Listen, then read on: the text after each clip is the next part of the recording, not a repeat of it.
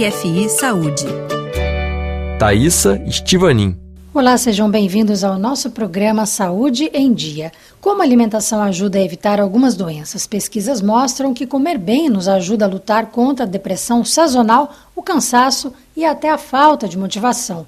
O nosso microbiota, microorganismo que vive em nossos tecidos e fluidos humanos, principalmente no intestino, influenciam a saúde digestiva, a imunidade, o equilíbrio psíquico e a saúde mental.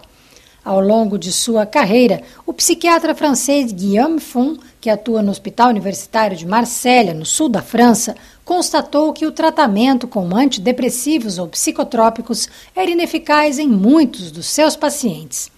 Porque essas moléculas não atuavam da mesma maneira no cérebro dessas pessoas, essa questão levou o médico a descobrir, nos anos 2000, a chamada psiconutrição, a ciência que estuda a influência da alimentação na saúde mental.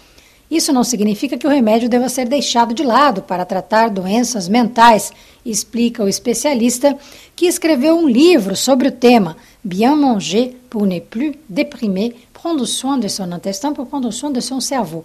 Comer direito para não deprimir, como cuidar do intestino e do cérebro, em tradução livre.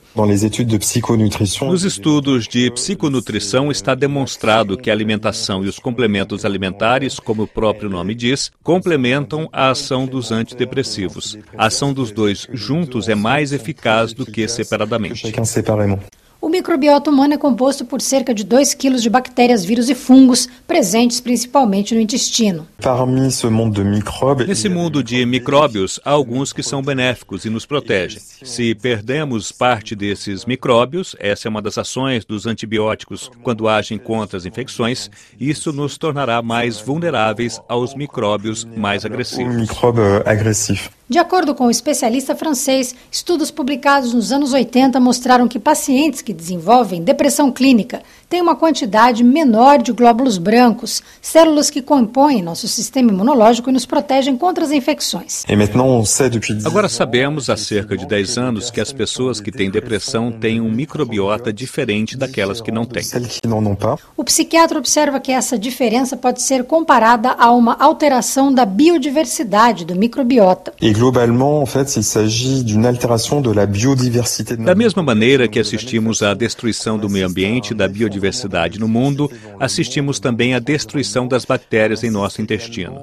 Nós, cientistas, achamos que isso é que nos torna mais vulneráveis às chamadas doenças da civilização, como câncer, diabetes ou a obesidade. Podemos acrescentar nessa lista a depressão, que tem os mesmos fatores de risco.